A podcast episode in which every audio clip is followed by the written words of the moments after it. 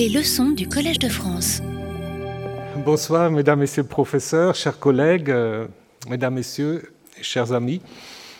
Euh, je suis très heureux de vous accueillir ce soir pour la deuxième série de conférences euh, dans le cadre du cycle Europe du Collège de France. Cycle qui s'inscrit dans une longue tradition de réflexion du Collège de France et l'Europe. Vous le savez, le Collège de France, depuis sa création en 1530, dans le contexte de l'humanisme, s'est dès le début ouvert sur l'Europe, convaincu que la science, la recherche, la diffusion de la recherche ne connaissent pas de frontières. D'ailleurs, de nombreux professeurs et professeurs originaires des pays européens ont enseigné et enseignent aujourd'hui au Collège de France. Ainsi, notre institution bénéficie d'une longue tradition de réflexion et de débat sur l'Europe qui n'a eu de cesse d'occuper les professeurs et chercheurs du Collège de France.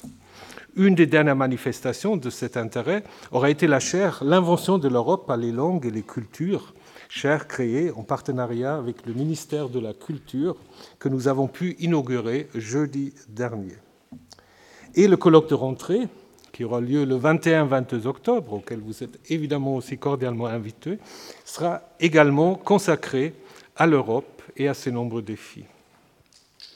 Ce cycle Europe a pour but d'accompagner cette réflexion en faisant appel à des acteurs et observateurs de la construction européenne qui traiteront des différents aspects de cette question. Je voudrais remercier chaleureusement mes collègues Samantha Besson, Edith Hurt et Vinciane Pirenne qui se sont engagés dans ce projet. Un grand merci aussi à la Fondation Hugo du Collège de France qui a largement contribué à sa réalisation.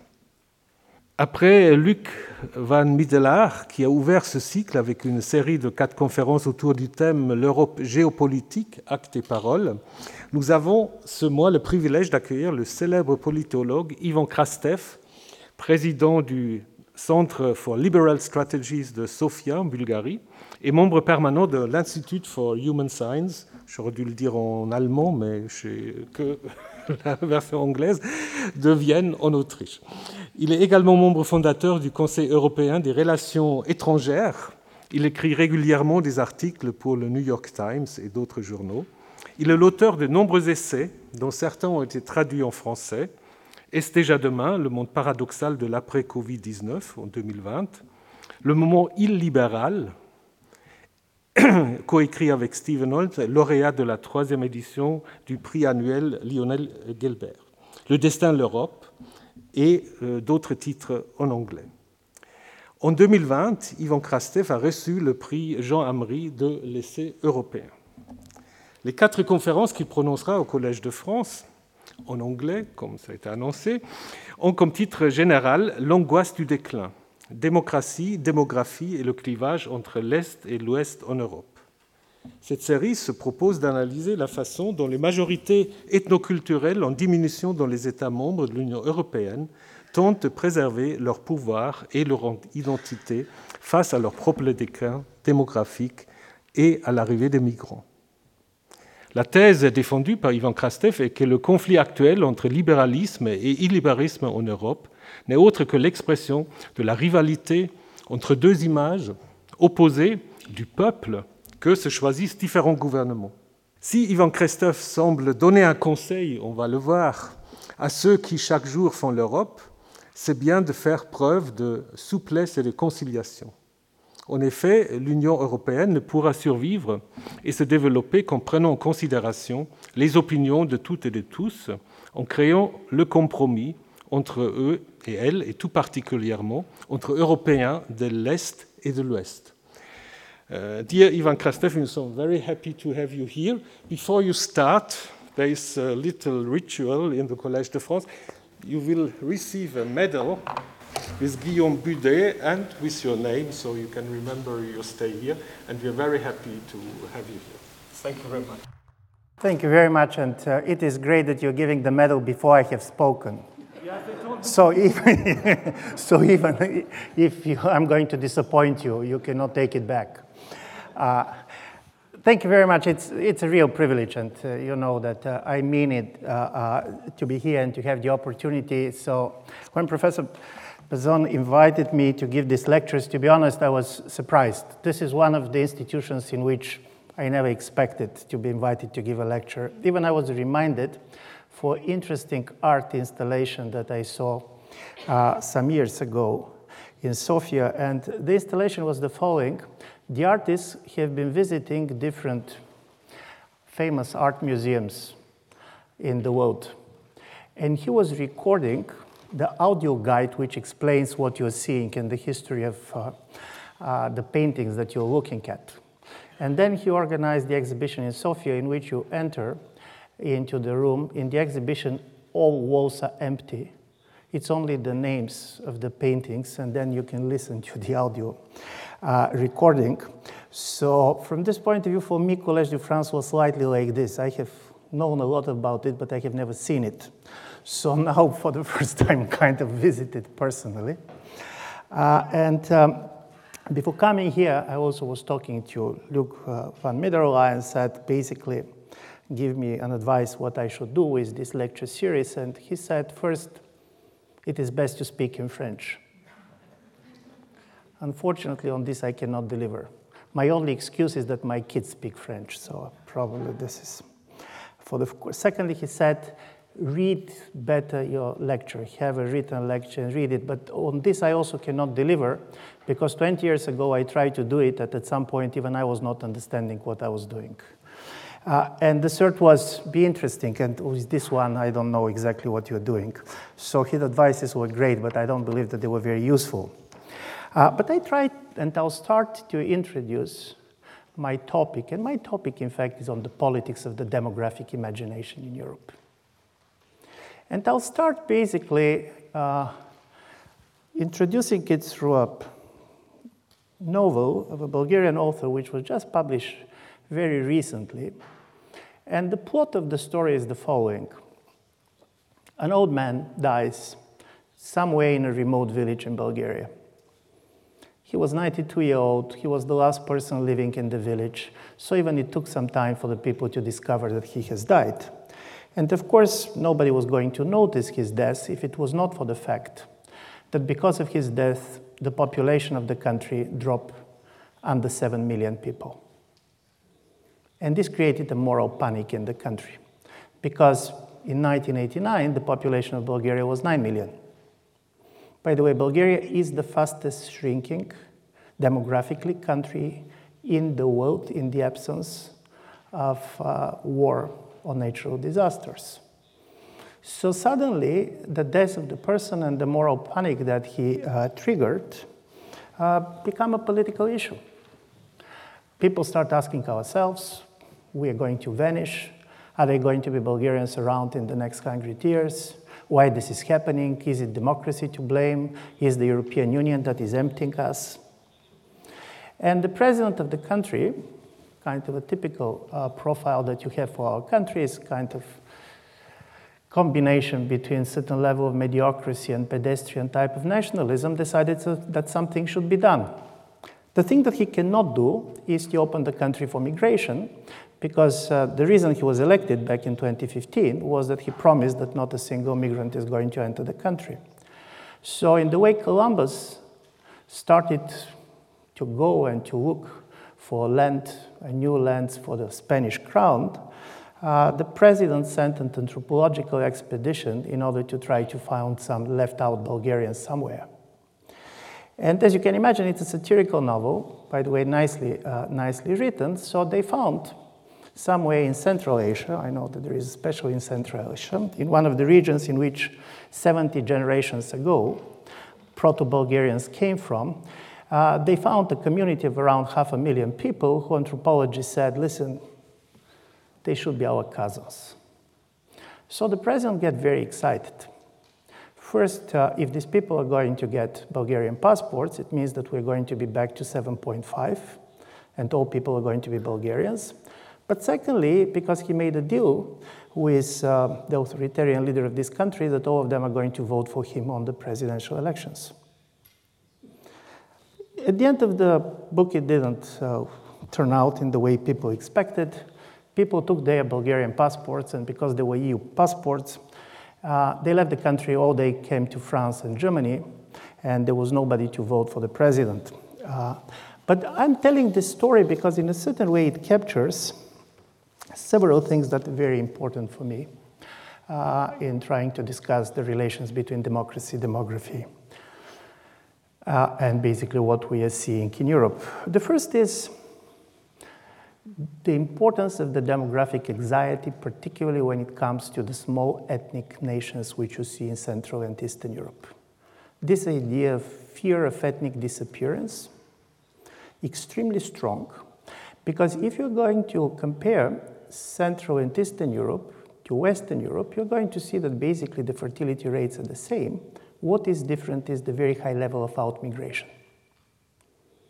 A lot of people has left the country for the last 30 years. You're going to see many of them here in Paris.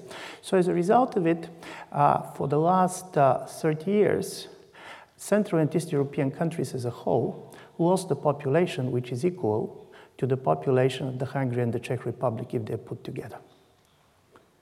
This is a big change. And this demographic decline created a lot of uh, anxieties and basically, in my view, started to create a lot of, uh, uh, a lot of problems. But it's not only this. Uh, the idea that uh, people in democracy, government change because people change their mind is one of the versions of how basically power is changing in a democratic societies. But also power can change if the population changes. And we know from history this happens when, for example, you have something like the unification of Germany and you have a kind of a new big pool of voters which are entering the body politics. You can see it in the way, for example, it happened in Israel uh, when, after the end of the Soviet Union, you have a major kind of a pool of uh, Soviet Jews that went there. And by the way, this also happened in Eastern Europe, where after the opening of the borders, you have a lot of young people who left the countries. So the body politics is changing dramatically. And uh, what is interesting, uh, in my view, in the intuition of, uh, uh of the author, Alek Popov is the, his name of this uh, book, is that suddenly the combination between the demographic decline, the demographic anxiety, the mobility of the people, and the need for a new people create a situation which very much reminded us of a story that Brecht told in 1953 when he said, if the government does not like the people, why they are not going to elect a new people? Listen, in a democracy, governments always try to elect the people. They're doing this by shaping the citizenship laws, by shaping the electoral laws. Uh, and the question, could it be that people are going to be selected on the basis of how they're going to vote on the next elections is something of the problematics coming very much as a result of this uh, uh, satirical story. I'm saying all this because, in my view, demography is one of the things that is extremely important for the way our democracies are going to change in the coming decades. But it is also very difficult to talk about for several reasons. One is because the talk about demography these days is not talk about the real situation of what is happening demographically. It is much more about what I'll try to define as the demographic imagination. And this is a strange combination between the real shift of populations, the new mobility, but also these projections with which people are living. All these projections, how our societies are going to look in 20 years, in 30 years. God knows is this projections going to be true because we know with the demographic projections it does not always work in the way they have been planned. But now they have become a part of this political reality which is mobilizing voters. And it's not by accident that demography and the demographic discourse became one of the major discourse of the far right all over Europe and particularly strong in Central and Eastern Europe. Just in a preparation uh, for my lecture series, just 10, 10, days ago in Budapest, there was a big conference on demography attended by the Hungarian Prime Minister, by the Czech Prime Minister, by Mike Pence, the former Vice President of the United States. So the idea of a demography is becoming critically important, and it is critically important also for the fact that COVID 19 strengthened additionally this type of a demographic anxiety. Because if you look around, strangely enough, COVID, long COVID years through which we are going, was a kind of a particularly demographic moment. The moment when the virus arrived, all of us knew exactly how old we are. Uh, because the risk of dying has been doubling with every eight years. Secondly, because when we are going to be vaccinated depends on how old you are. Secondly, it's not simply that you learn about your own age, and the famous uh, formulas that the 60 is the new 40 uh, were not as powerful as they used the day before. Uh, but suddenly we also learn how many people older than 80 are living in our societies. Because most of these people were very invisible before, some of them staying in the old nursing houses. And then suddenly we learn how young people learning in our countries, and there were not many of them. I'm saying all this because it's not simply that demography became visible, but secondly, also because of COVID, more than ever before, the ordinary citizen starts to think about in terms of exponential growth and projections. Psychologists have been arguing that for the ordinary person, it's very difficult to think in terms of exponential growth. It's very difficult to understand why, if today we have 10 people infected, tomorrow we're going to have 100, and the day after tomorrow we're going to have 1,000. But because of all this social experience that we get, thinking in terms of exponential growth became much more closer to the people, and then these demographic projections started to look totally differently. Plus, uh, during the COVID, we started very much to have a better understanding of how populated the country is and where it is populated. Suddenly, people started to be interested to go to places which are less crowded. Suddenly, we see the demography of all this. And this is quite interesting because when we're talking about a country like Bulgaria, I told you that we have this absolutely incredible demographic shrinking, and the projection is that around 2040, the country is going to be inhabited by 5.5 million people. But what is even more interesting, 68% of the country is going to be what is called demographic desert, which means less than 10 persons per square kilometer. So I'm saying all this because I do believe COVID uh, basically strengthened two type of an imagination, which I found particularly important, and this is the, my starting point to try to analyze uh, the situation in Europe. I'm going to argue that instead of thinking in terms of traditional opposition between left and right that have been structuring European politics for a long time, we saw the rise of two very powerful political imagination, both of them, to be honest, quite apocalyptical. One is the ecological one. It, it comes very much from the climate activists. This is basically uh, extinction rebellion. This is the feeling that if we're going to do nothing to change the way we're living and the way we're producing, probably in not so distant future, they're not going to be life on Earth. And on the other is demographic. This is not about basically that the life is going uh, uh, uh, to die. The problem is that our way of life is going to die. And this is very much this demographic imagination, which I'm using demographic imagination very much following the famous book in 1959. Wright Mills wrote the book Sociological Imagination, which was quite important uh, for sociology in the 60s and 70s. And his major story was for him, sociological imaginations was trying to reconcile the way people are making sense of their personal biography and the biggest structural trends in the world. I do believe the demographic imagination basically is trying to reconcile the imagination of the people to the groups to which they belong. Uh, to the global, uh, to the global uh, situation and the global trends. And here we are entering, when we talk about the demographic imagination in Europe, a paradox that had been captured very early on in 1992 by the German writer uh, uh, Hans Magnus Enzensberger, who basically defined the term demographic bulimia. And demographic bulimia, according to him, is this double fear that on one level there are too many people in the world, and on the other there are too few. Too many of them and too few of us. Uh, and this strange type of a structure in which the population of the world is increasing all the time and probably is going to increase till 2050, but at the same time you have the feeling that your own communities are shrinking created this particular powerful demo- demographic imagination that I do believe is critically important uh, to understanding basically what is happening in the politics in Europe in general, but I'm going to argue that it is particularly important uh, to try to uh, uh, to see what is happening in uh, Central and Eastern Europe and how the Central and East European regimes basically have been uh, legitimized. And, and, listen, this is, this is really important, and as I said it, COVID 19 very much contributed to two things. First, make all these kind of fears much more urgent. Uh, Italian Prime Minister Draghi was speaking some months ago on a conference very much uh, devoted to the issue. And he said that uh, in Italy, Italy has just 404,000 births last year, which is the lowest since records began and down 30% than 12 years ago.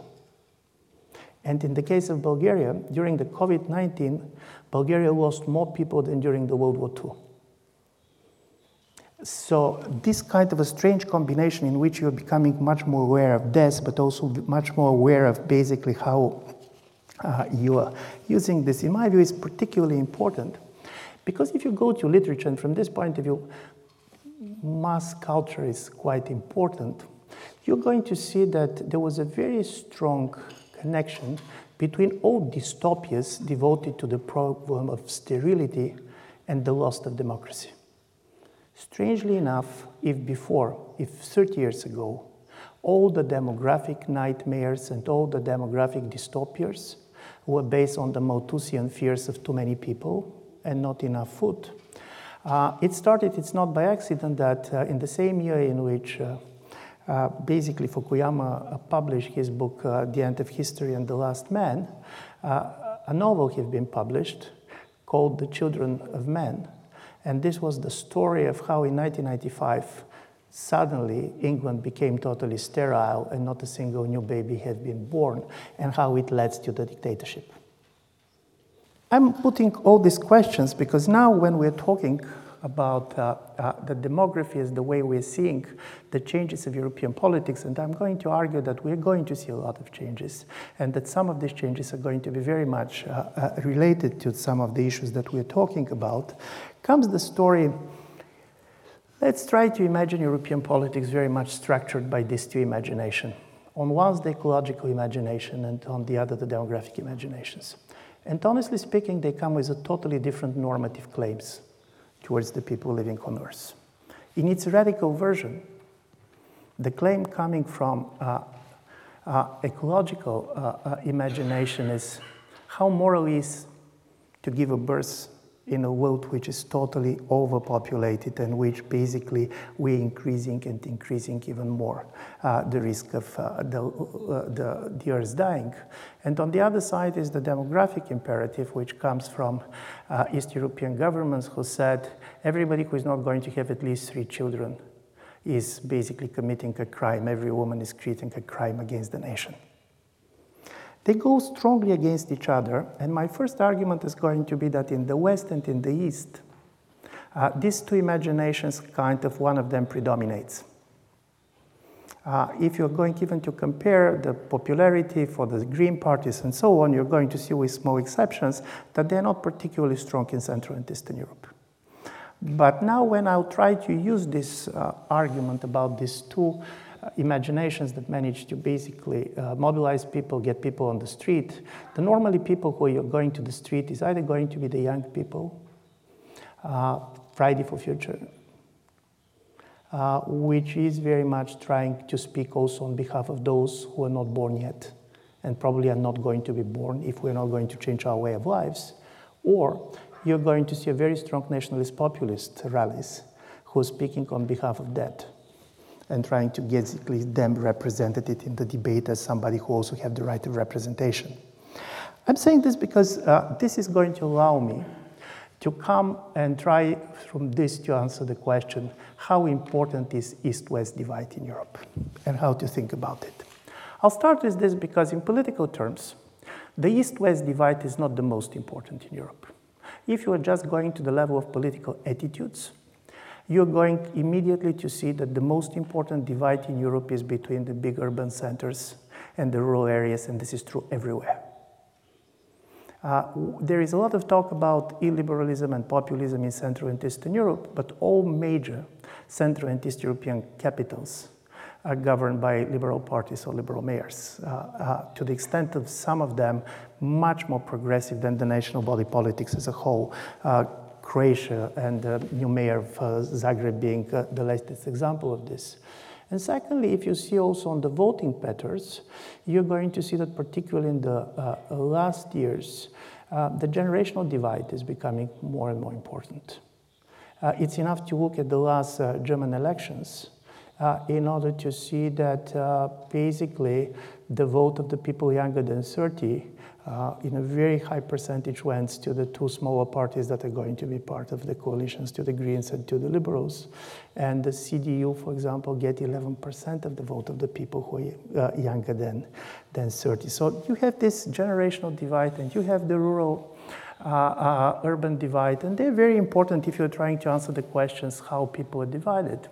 But when it comes to the future of the European Union, the East West divide can turn to be much more important for the future of the Union for several reasons, and I'll start basically presenting them. The first is that normally when we talk about divisions of Europe, we know very well that Europe is divided in a different way. and It's divided all the time, and this is normal. In a certain way, the idea of diversity is structural idea about Europe. Even more, if you go about the three or four major crises that we had in Europe for the last 20 years, you're going to see that Europe has been divided in a different ways. For example, first was 2003, the Iraqi war, the famous New Europe, Old Europe. But New Europe was not only Eastern Europe. It was United Kingdom, it was Denmark, it was Italy. So when it comes to the United States divide, basically the pro-Atlantic uh, uh, and uh, uh the, uh, uh, the, the, French German camp were different. So it was not just classical East-West divide. When you go to the financial crisis of 2009, 2010, it was the North-South divide. And it was quite important because it was very much also the divide that redefined Europe as a Europe divided between creditors and debtors. And many, particularly economists, were very much afraid that this division can be really critical for the very survival of the European Union because this is not a division between equals. Creditors and debtors, they are not equals one basically owns to the other. This is a power relationship. It's asymmetrical relationship. And while it's one thing to have the relations between poor and uh, uh, rich countries, but between creditors and debtors, this is a different relationship.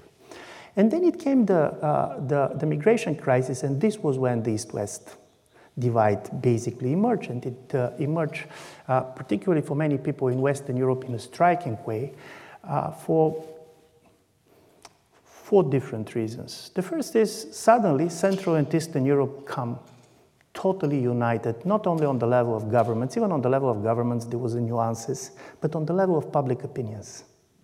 If you try to see anti-migration sentiment, it was paradoxically to see that countries which were very different in many aspects, because Jacques Rupnik is here and he knows the Czech Republic much better than me, but Czech Republic and Poland are very different countries. Czech Republic is the most secular place in Europe.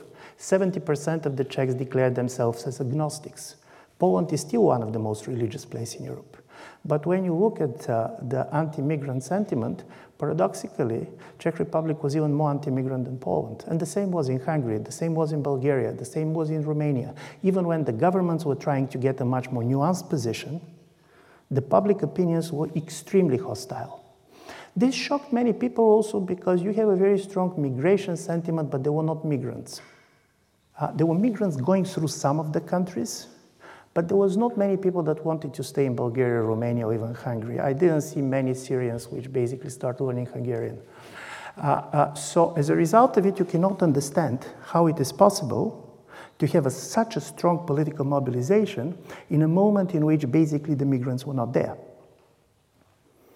And thirdly, which in my view also basically came strange, was the question, but how it happened that East Europeans that have been migrating so much themselves, that basically should have been identifying with the migrants because so many people have been living, also some of them uh, Hungarians in 1956, Czechs in 1968, was so kind of insensitive to what is happening. And this created a very important moral divide, particularly countries like Germany and uh, public intellectuals were very much trying to understand where these divides come from.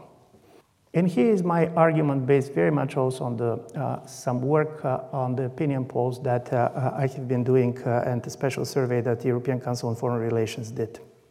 What people do not realize is that part of the hostility comes not simply because of the hostility to migrants, this was the trauma of the people that have already left. It was not only about migration, this was about an out migration.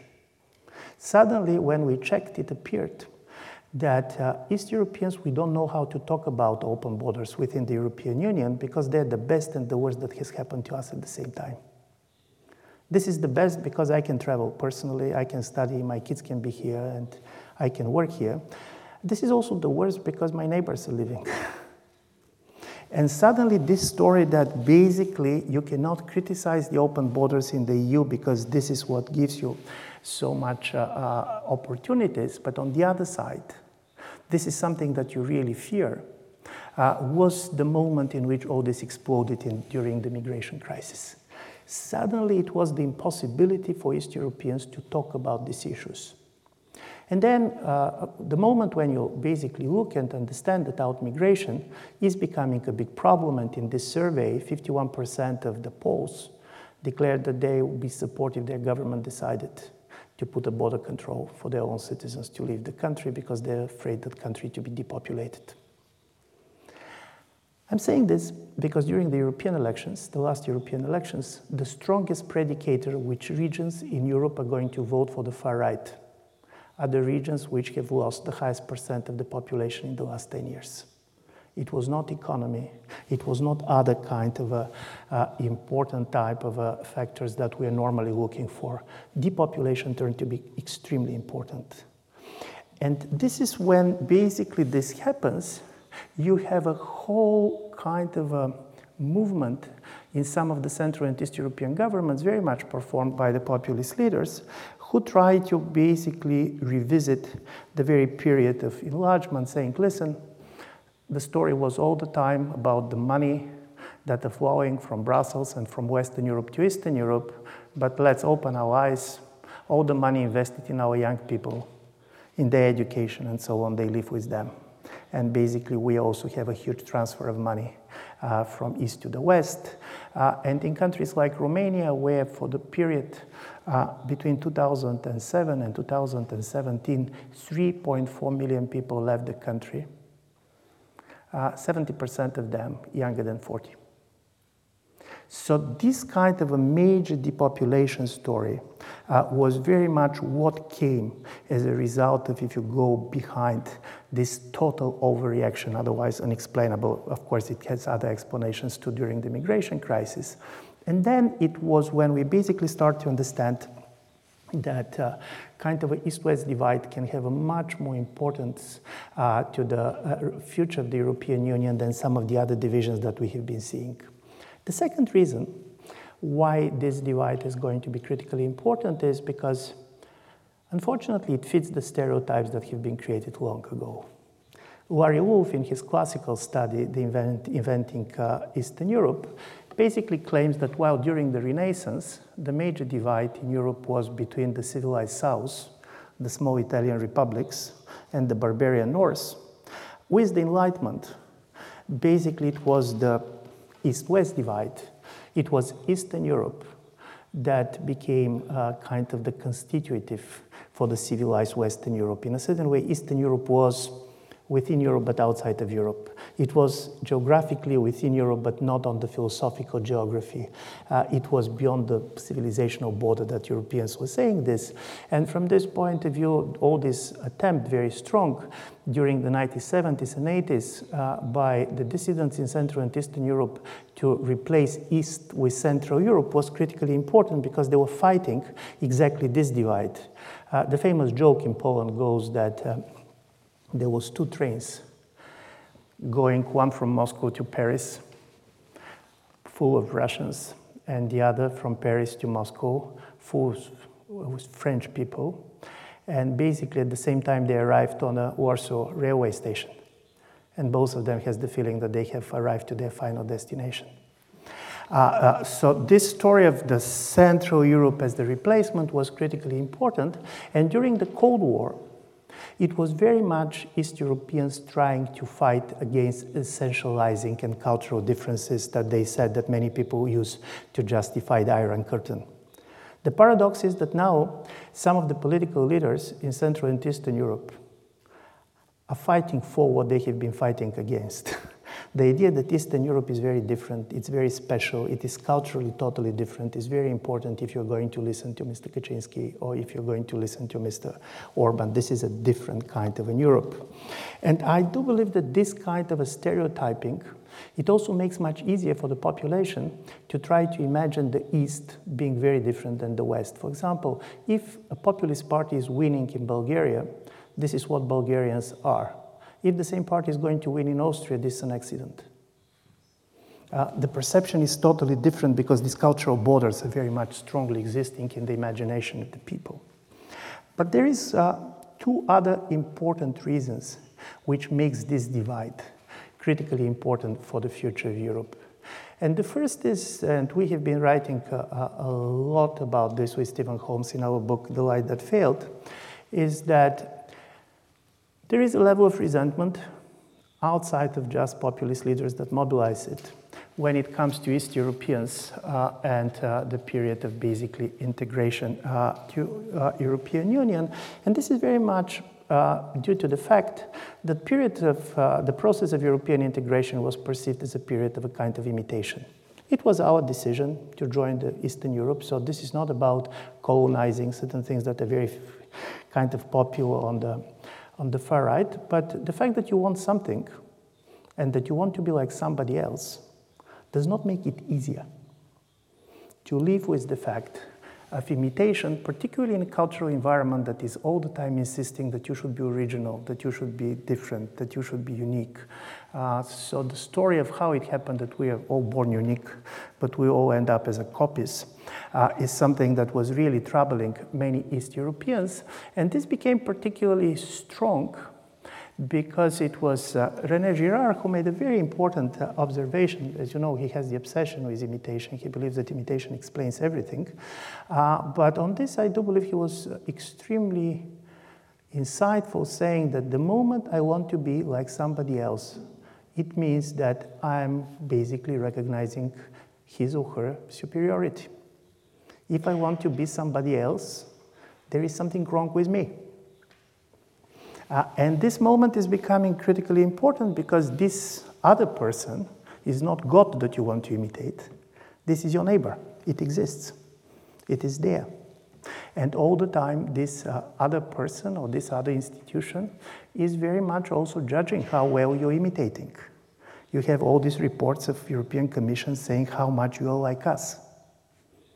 And this uh, was very, in my view, skillfully used uh, by politicians in Central and Eastern Europe, trying to mobilize this imitation. And the story was we do not want to imitate you anymore. We want to be ourselves. The interesting story is that we don't know what it's to be ourselves, uh, because in a certain way, just 30 years ago, ourselves was that we are like you. Uh, and I do believe that in a certain way, Eastern Europe is very much caught in this. And uh, there was a great film, by the way, done already in the 90, uh, late 1990s uh, by Krzysztof Kieślowski, a famous Polish uh, movie director. Uh, the, this is a famous trilogy. Uh, and the second film is called White. By the way, the three colors are the colors of the French, uh, of the French flag. and this is the story of the Polish hairdresser who get married for French wife, Dominique. But the moment he moved to Paris, he didn't find the work, he gets slightly frustrated, he does not speak the language, so he stopped to perform sexually. And uh, she basically decided to divorce him, and she went on court and basically saying he's not performing, and he even in the court cannot explain himself. So he went back to Poland and he was living with the idea of revenge. So he created a very kind of a sophisticated scheme. So his former wife came to Poland and get arrested there. because paradoxically you wanted to revenge her, but you were in love with her. And I do believe this relations to the European Union on one level, you believe that you are mistreated, but on the other, this is your only reference point. Uh, and this is part of the story of Euroscepticism that you're going to find in Central and Eastern Europe, very different than what, for example, you saw in Brexit or even in places like France. In Eastern Europe, nobody wants to exit the European Union. In a certain way, support for the EU is highest in places like Hungary and Poland. But you want to be different. You want to be treated differently. You cannot be uh, critically uh, uh, uh explicit what you want, but you want a different place for you, but you want to stay in the Union. And I'm saying this because I go for the fourth, and in my view, also quite important element that makes East West divide probably more important than we're realizing. We see now, with, in the last years particularly, that the Cold War narrative is fading away and basically decolonization narrative is coming much stronger and basically probably the 20th century now we realize that the process of decolonization could have been historically more uh, important than the Cold War. But then if this is the case, then Europe is divided between Western Europe which was mainly former empires, and Eastern Europe, which was basically former state that have been formed as a disintegration of the continental empires. Uh, my colleague uh, uh, from Vienna, the Yale historian Timothy Snyder, uh, had this point very strongly when he said the biggest and most important myth about the European Union is that it was created by the nation states. In the moment when the European Union was created, neither of the founding members was a real nation state. France was still uh, an empire, basically, uh, with everything uh, to follow. Germany tried to be a big empire and basically failed to do it. Italy, their imperial project also basically failing in Africa and other places. Belgium with Congo uh, still being part of it. So suddenly you have this totally different view about diversity, sovereignty. Uh, uh, strangely enough, uh, all of these big West European states have been empires most of their history. And then you have the East Europeans that came as a result of the disintegration of the empires. And for them, basically, they're sharing totally some of the sentiments uh, of the anti-colonial states and anti-colonial movements that come in 1960s outside of Europe. And it means, particularly in our case, two things. Total obsession with sovereignty, understand as an absolute sovereignty, and very much concentrated in the executive political power. Sovereignty is the leader, sovereignty is the government, sovereignty is difficult to be shared. And secondly, and I'm going to talk much more about this on my uh, second lecture, total obsession with the idea of the ethnic homogeneity as a precondition for the existence of the state. The very idea of minority, and uh, here there are lawyers knowing it better than me, but basically minorities entered the international law because of the emergence of these post-colonial states in Central and Eastern Europe. There was no particularly kind of a minority treaties concerning minorities in places like France or Germany. It was very much created after the, uh, the World War II, basically focusing on these new states that have been emerging. And uh, uh, without going much more in this, I just want you to imagine for a while the ethnic map of Europe in 1900, and then the same in 2000. In 1900, you're going to see two Europes. One was ethnically much more homogeneous, and this was Western Europe. It was Germany, it was France, it was the Nordic states. The other, which was extremely ethnically diverse, and this was the former Habsburg lands, uh, the former Ottoman lands. In 1939, almost third of the population of Poland have been not ethnic Poles. There were Germans, there were Jews, there were Ukrainians. And then you go 100 years, and in these 100 years, several things happened. First, states start traveling. then basically people have been expelled, and you have expulsion and exchange of population. But if you see the ethnic map of Europe in 2000, you're going to see totally symmetrical uh, picture. You have Western Europe, which is much more culturally and ethnically and racially diverse. And you have Central and East European countries that are incredibly homogeneous in the ethnic composition. In 1989, 96% of Poland were ethnic Poles. And I do believe this kind of a totally different understanding between ethnicity and state formation. The idea of ethnicity and, uh, uh, and sovereignty is something that I'm going very much to discuss uh, uh in the next, uh, uh, in the next lecture, lectures of mine. Because for me, this is interesting, and I'll go basically to the last, to the last point of, of my presentation to make the following story. What is changing with the demographic imagination is that it is totally shattering exactly this type of historically formed views of what is a state, what is basically a nation. Uh, famous anthropologist Clifford Geertz in 1995, he was giving this uh, lecture in the Institute for Human Sciences in Vienna, in which uh, I'm permanently fellow. And he, in my view, made one of the most important and insightful observations uh, uh, when it comes to the post Cold War period. He said, listen, now we all think in terms of unification, convergence. But what happened with the end of the Cold War is that many of the differences that have been not visible before start to be visible again. And secondly, what he said, we are facing two new big questions. What is a state if it is not a nation? And what is a culture if it is not a consensus and a shared way of life? And I do believe some of these uh, very important questions are coming to Europe, and they're going to be articulated very much in this conflict between Eastern Europe, which is now very much dominated by this demographic imagination, and on the other, Western Europe, which is, in my view, much more dominated by this ecological imagination. And while economical imagination, ecological imagination in the normative terms is a much more cosmopolitan, the major story about climate change is that you can save the earth only if we all do our part. It's not enough for the Europeans or for Bulgarians. You need everybody. You need to be cosmopolitan in order to respond to this.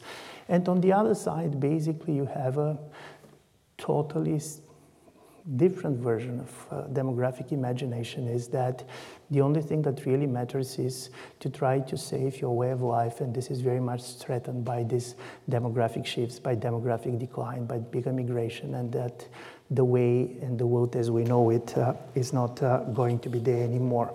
So this is kind of uh, the introduction uh, to my four lecture course that you have been so generous uh, to offer me uh, to, to deliver. I don't know how well I'm doing uh, with time, but there was something about Collège de France that I liked very much when I was reading what all this is about some many years ago. And what I learned, probably wrongly, that this is a place which always has been very much encouraging research in progress. And basically, people believed that coming with the right questions from time to time is as valuable to have the right answers. Uh, because I don't have the feeling that I have not only the right answers, but answers at all. At least my ambition is to come with the right questions. So thank you very much. Retrouvez tous les contenus du Collège de France sur www.college-de-france.fr.